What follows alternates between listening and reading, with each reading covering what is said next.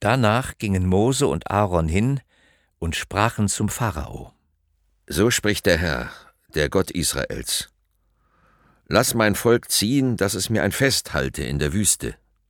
Der Pharao antwortete, Wer ist der Herr, dass ich ihm gehorchen müsse und Israel ziehen lasse? Ich weiß nichts von dem Herrn. Will auch Israel nicht ziehen lassen. Sie sprachen, Der Gott der Hebräer ist uns erschienen. So lass uns nun hinziehen, drei Tage reisen weit in die Wüste und dem Herrn, unserem Gott, opfern, dass er uns nicht schlage mit Pest oder Schwert.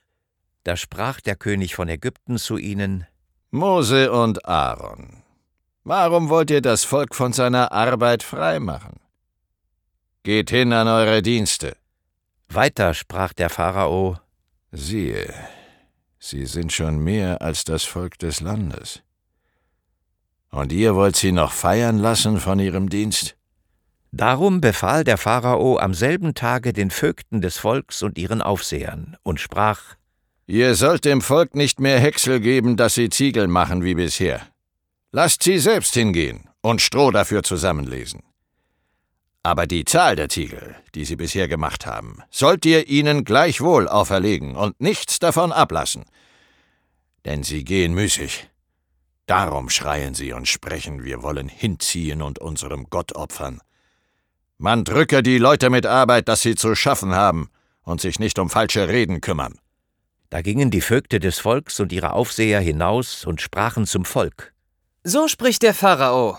Man wird euch kein Häcksel mehr geben. Geht ihr selbst hin und beschafft euch Häcksel, wo ihr es findet. Aber von eurer Arbeit soll euch nichts erlassen werden.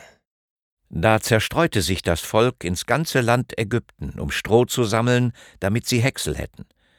Und die Vögte trieben sie an und sprachen, Erfüllt euer Tagewerk, wie damals, als ihr Häcksel hattet. Und die Aufseher aus den Reihen der Israeliten, die die Vögte des Pharao über sie gesetzt hatten, wurden geschlagen.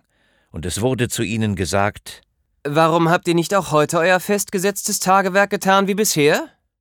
Da gingen die Aufseher der Israeliten hin und schrien zu dem Pharao, Warum verfährst du so mit deinen Knechten?